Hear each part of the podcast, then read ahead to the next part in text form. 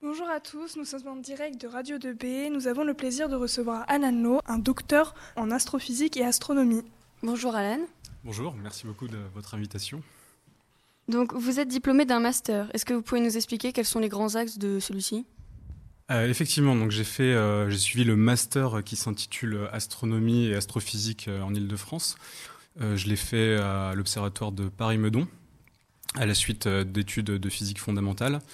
Et dans le cadre de ce master, eh bien, on peut étudier quasiment tous les sujets liés à l'astronomie astrophysique, aussi bien du point de vue théorique qu'observationnel, et se préparer à des tests puisque c'est un master de recherche. Très bien. Euh, qu'est-ce qui vous a amené à faire des études dans le domaine de l'astrophysique et de l'astronomie? Est-ce que c'était une passion d'enfant euh? Alors oui, depuis que je suis petit, euh, l'astronomie m'a toujours interpellé. Tout d'abord en regardant les premières photos prises par le satellite Hubble qui sont, qui sont magnifiques. Et au fur et à mesure du temps, ma passion s'est tournée en, en, comment dire, en, enfin, j'ai choisi mon parcours scolaire en fonction de cette passion. Et donc après mon bac S, je me suis orienté vers une fac euh, euh, de physique fondamentale euh, jusqu'à faire pour faire de l'astronomie plus tard. D'accord. Vous êtes chercheur à l'Observatoire de Paris, l'ESIA. Est-ce que vous pouvez nous expliquer ce que c'est? Alors, au sein de l'Observatoire de Paris, il y a plusieurs laboratoires qui sont chacun spécialisés dans différentes thématiques scientifiques. Le LESIA euh, est spécialisé dans euh, le développement de missions spatiales, donc euh, des sondes en direction des planètes du système solaire ou même du Soleil. Qu'est-ce qu'on fait d'autre? Donc on fait, il y a une, partie importante qui étudie les, astéroïdes, les, petits corps du système solaire, donc les planètes, je l'ai dit, le Soleil, et développement instrumental, donc de missions et aussi de, télescopes au sol. Et en ce moment, je travaille sur un, télescope, un radiotélescope en construction au centre de la France. Merci. Comment et quand euh, vous y êtes entré à l'Observatoire de Paris? Et pourquoi avoir choisi cet observatoire plutôt qu'un autre?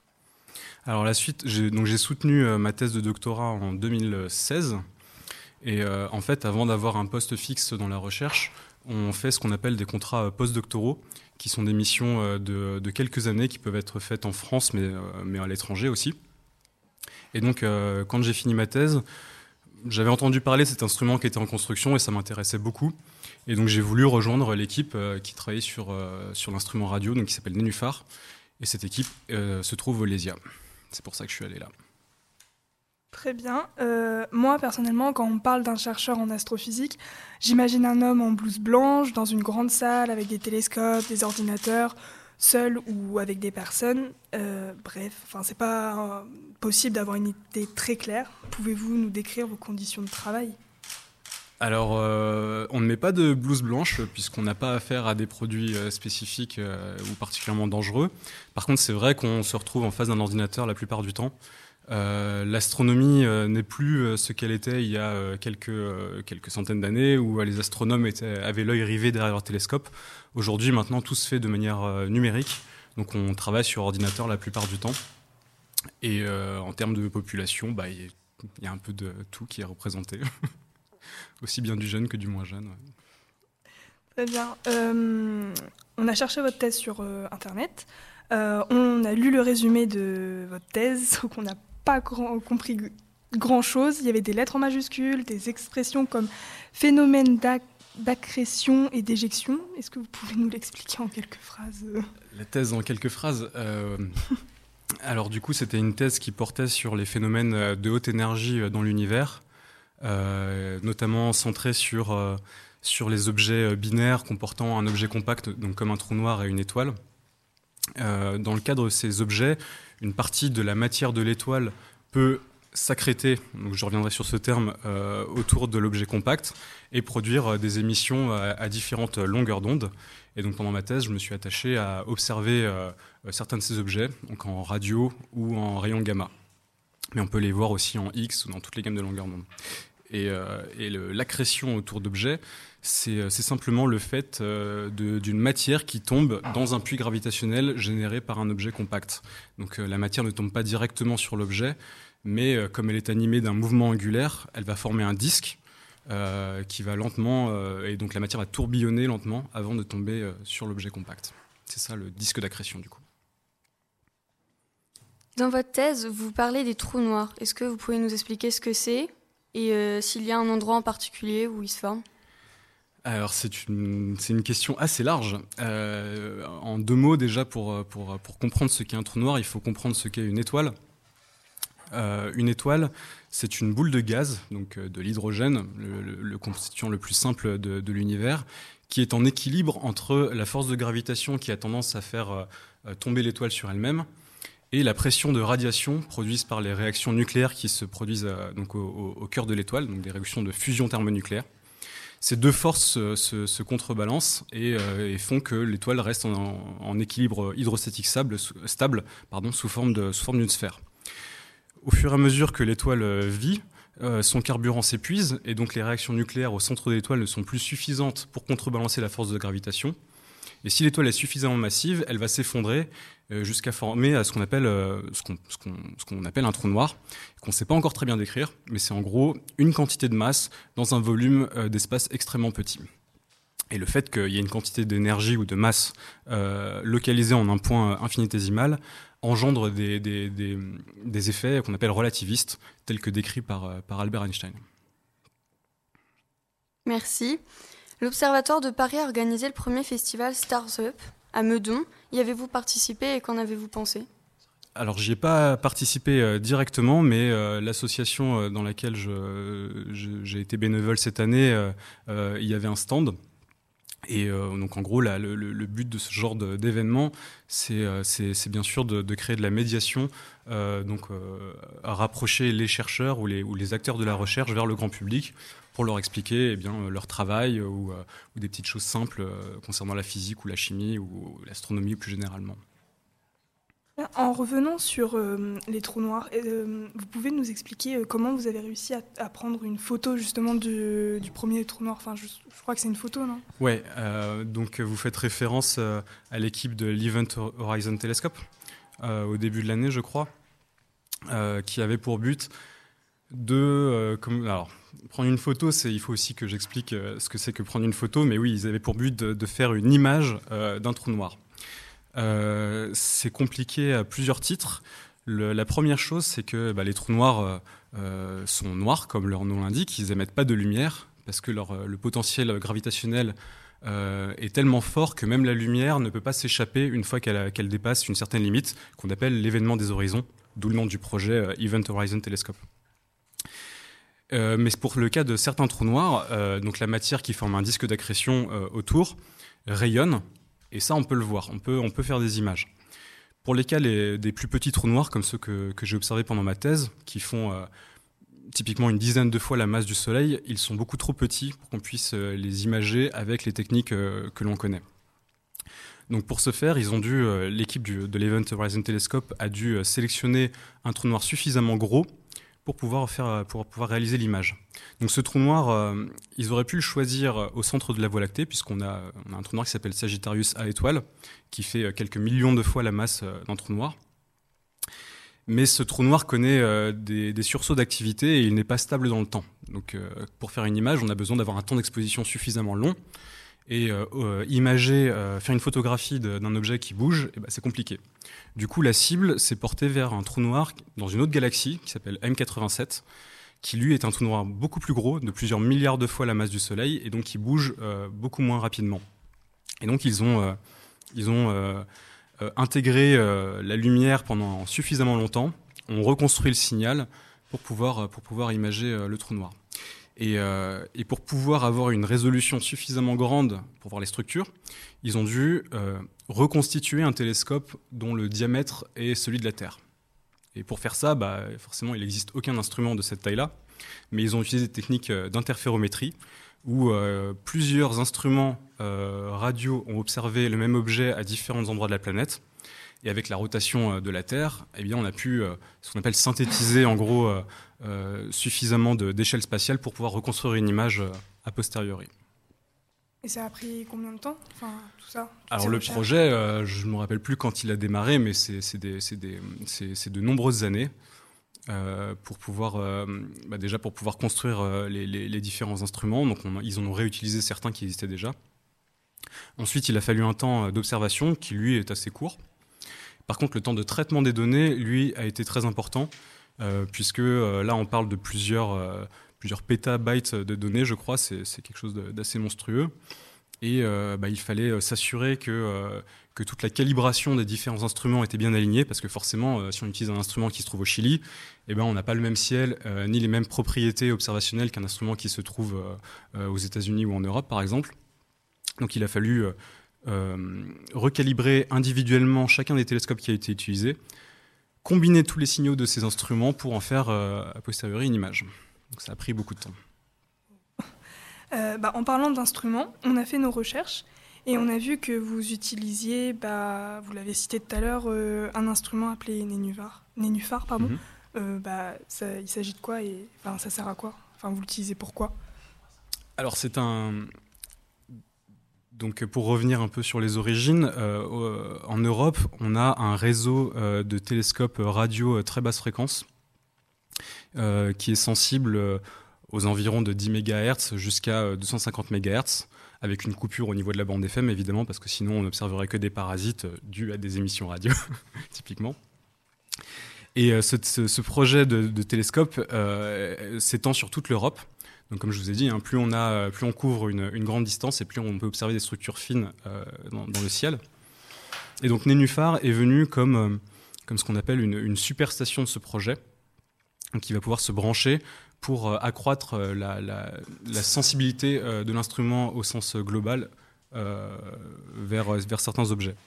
Donc c'est un, c'est un télescope radio basse fréquence, donc si on le voit, c'est pas très impressionnant. C'est en gros des dipôles électriques, donc typiquement ça pourrait être des fils, hein, qui sont répartis sur, sur un champ dont le cœur fait 400 mètres de diamètre. Mais euh, ce, qui est, euh, ce qui est impressionnant, c'est pas forcément le, matériel en tant que tel, mais c'est la, reconstitution des signaux électriques reçus par ces différentes antennes pour en faire une image. C'est là où est le défi technique. Et en termes de, science, eh bien, euh, on peut, on peut apporter des, on espère apporter des réponses sur des problématiques liées à la cosmologie, notamment à l'instant où les premières lumières ont pu ont pu dépasser l'espèce de plasma qui bloquait toute source de lumière après la naissance du Big Bang après le début du Big Bang. On peut euh, s'intéresser aussi aux exoplanètes. Euh, on aimerait bien détecter des, phénomènes euh, radio qui se produisent dans les magnétosphères de planètes. On sait qu'on en détecte beaucoup au niveau de Jupiter, de Saturne et même de la Terre.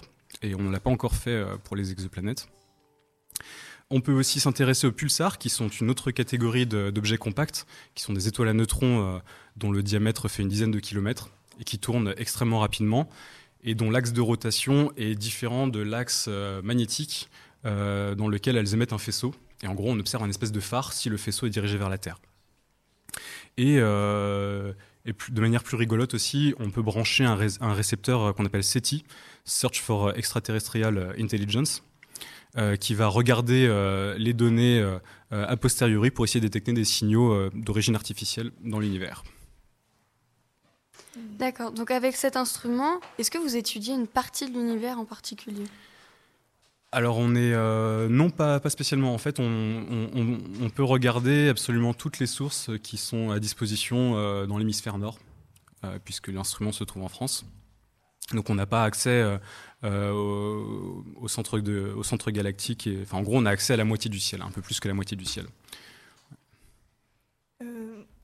en parlant du nénuphar, est-ce qu'il y a un budget euh, délimité, enfin oui, limité euh, par l'observatoire ou euh, vous avez, je ne sais pas combien d'argent possible? Ah, C'est une très bonne question parce que le budget de la recherche, on, en parle, on en parle souvent, mais, mais c'est compliqué. Alors pour donner un ordre d'idée, ce projet coûte environ 16 millions d'euros, personnel compris. Donc ça paraît beaucoup, mais mais ça ne l'est pas tant que ça quand on peut regarder d'autres types de dépenses. Et euh, pour obtenir ce budget, eh ben, ce sont euh, des, on répond à des appels d'offres euh, où on, essaie de, récolter du budget. Donc ça se fait morceau par morceau. Ce sont les chercheurs qui, rédigent les demandes de financement et souvent bah, on est aidé à, hauteur de quelques centaines de milliers d'euros, voire un peu plus. donc l'État nous aide, les régions aussi nous aident et c'est comme ça qu'on arrive à financer. L'avantage de notre projet, c'est que euh, même s'il n'est pas encore terminé, comme il est modulable, entre guillemets, on peut déjà commencer à récolter des données avec le peu d'antennes qu'on a déjà sur, sur le site. Très bien. vous avez parlé d'exoplanètes, c'est ça? Est-ce qu'il y en a qui sont potentiellement habitables? Est-ce que vous, vous les étudiez avec cet instrument-là? Enfin, Vous en pensez quoi de ces exoplanètes? Alors avec cet instrument, on ne sera pas capable de savoir euh, si les exoplanètes sont habitables ou non. Euh, parce qu'on n'aura pas la, finesse euh, en termes de pixels pour pouvoir résoudre une exoplanète. En revanche, on pourra juste détecter les signaux radio dus à l'interaction du vent de, l'étoile sur la magnétosphère de l'exoplanète. En termes d'habitabilité, eh, bien, on essaye de, définir euh, certaines caractéristiques pour des exoplanètes euh, qui tendraient à dire que telle ou telle planète est plus propice à, la vie. Mais, euh, mais, la vie, c'est une grande question. Je ne suis pas biologiste, mais, mais, il faudra déjà arriver à définir la vie, quelles sont les conditions nécessaires à l'émergence d'une vie. Donc pour l'instant, on n'a pas encore de réponse bien défini à ce genre de questions. Est-ce que vous pouvez nous expliquer quelles sont vos dernières découvertes? Quelles sont mes dernières découvertes? Euh, Alors la recherche se fait, euh, se fait euh, collectivement, donc c'est jamais une découverte personnelle. Mais donc alors plus récemment, j'ai beaucoup travaillé sur sur l'instrument radio, donc je suis plutôt impliqué d'un point de vue technique sur l'instrument. Donc je fais pas beaucoup de publications.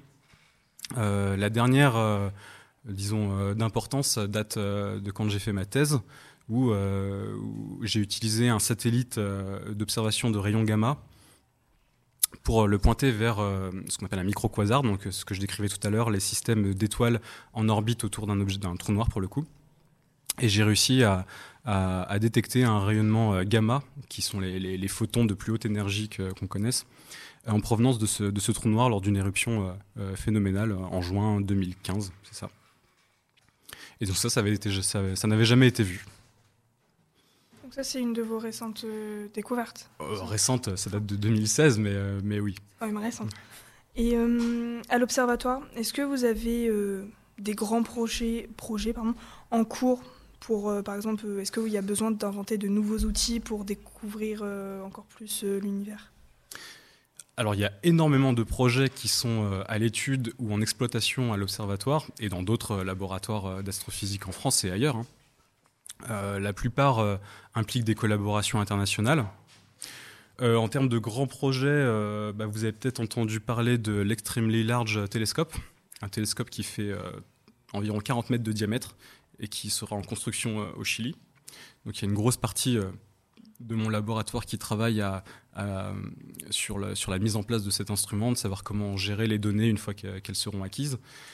Euh, des, on travaille aussi sur des, sondes qui seront envoyées euh, prochainement euh, à direction du Soleil, notamment un satellite qui s'appelle Solar Orbiter, qui, va, être mis en orbite en février 2020, normalement et qui aura pour but euh, de mesurer euh, euh, le vent solaire qui, s'échappe du Soleil et de faire aussi des, mesures d'imagerie sur tout le Soleil pour apporter des questions sur l'activité du Soleil et, les choses comme ça.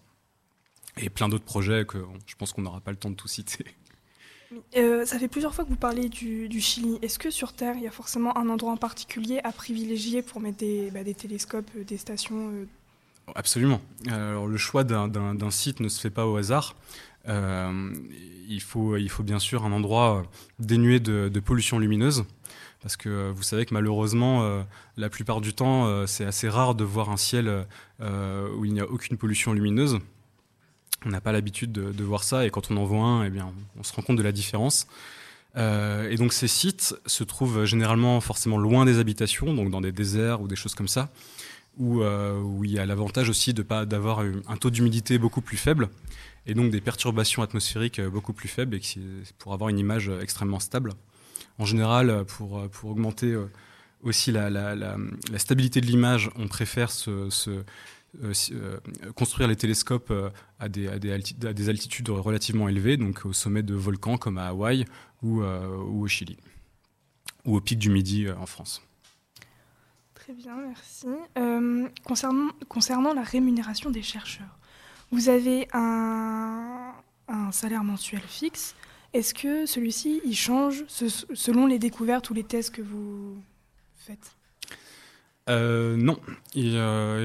alors, c'est un peu... pas directement. Disons qu'on a, qu'on a un salaire fixe, oui, comme vous dites. Et c'est un salaire de, fonctionnaire puisqu'on travaille pour, le, service public. Et, donc, au fur et à mesure du temps, la grille de salaire évolue avec l'expérience mais nous ne sommes pas récompensés à hauteur de, nombre de publications euh, ou de découvertes. Euh, par contre, on peut avoir euh, certains prix de manière très ponctuelle, comme les médailles du CNRS ou les choses comme ça, ou éventuellement un prix Nobel, où là il y a une récompense à la clé également. Mais c'est quand même assez, ponctuel et c'est pas ce qui pas ce qui nous motive, on va dire.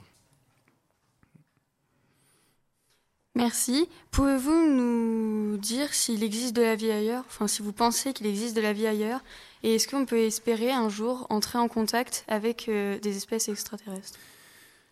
Euh, bah, un peu comme j'ai dit tout à l'heure, je, je, peux rien affirmer parce que, euh, parce que la définition de la vie est quelque chose d'en de, de, soi compliqué.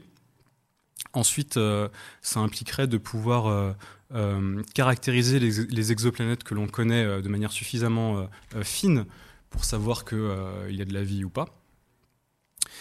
Euh, donc, je sais pas, en fait, les, les, les, molécules complexes euh, se trouvent dans l'univers, on en détecte quelques-unes de là à ce qu'il y en ait d'un peu plus complexe jusqu'à former euh, les constituants de la vie et jusqu'à l'apparition de quelque chose qui respire, qui se reproduit ou je ne sais quoi.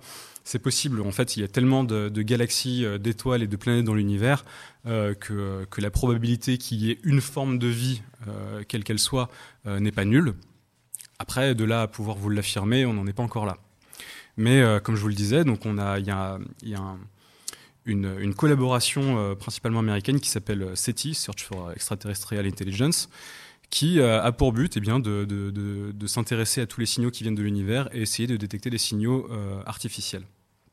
Pour vous donner un ordre d'idée, on s'intéresse principalement à des systèmes d'exoplanètes dont le, le, plan orbital est aligné avec notre axe de visée puisqu'on peut supposer que s'il y a des communications euh, interplanétaires d'une civilisation extraterrestre, elles seront principalement dirigées pardon, euh, dans ce plan orbital. Et donc en, sélectionnant ce genre de système, on va pointer nos télescopes pour essayer de repérer des, signaux euh, bah, radio typiquement à, bande étroite artificielle. Mais on n'en a encore pas détecté pour le moment. Et vous travaillez, enfin sérieusement, est-ce que c'est un des projets principaux ou principal, je sais plus. C'est un, un, projet annexe, en fait, on, on, collabore avec eux en leur fournissant nos données pour qu'ils puissent les regarder. Mais c'est en soi un projet très sérieux. Donc euh, moi aussi, quand, euh, quand j'ai entendu parler de, ce truc-là, euh, j'avais un, un, sourire. Mais, mais ils, ils, mettent en place des techniques d'analyse du signal et de détection donc qui, qui, qui, impliquent des mathématiques assez poussées. Et donc ils font eux-mêmes des développements d'algorithmes euh, assez compliqués euh, et, qui peuvent être utiles pour, différentes, euh, thèmes de, pour différents thèmes de recherche. Donc non, non, c'est quelque chose de très sérieux et qui, a des implications sur les autres axes astrophysiques et, autres. en parlant d'extraterrestres, il y a le cinéma qui est très tourné autour de la science-fiction.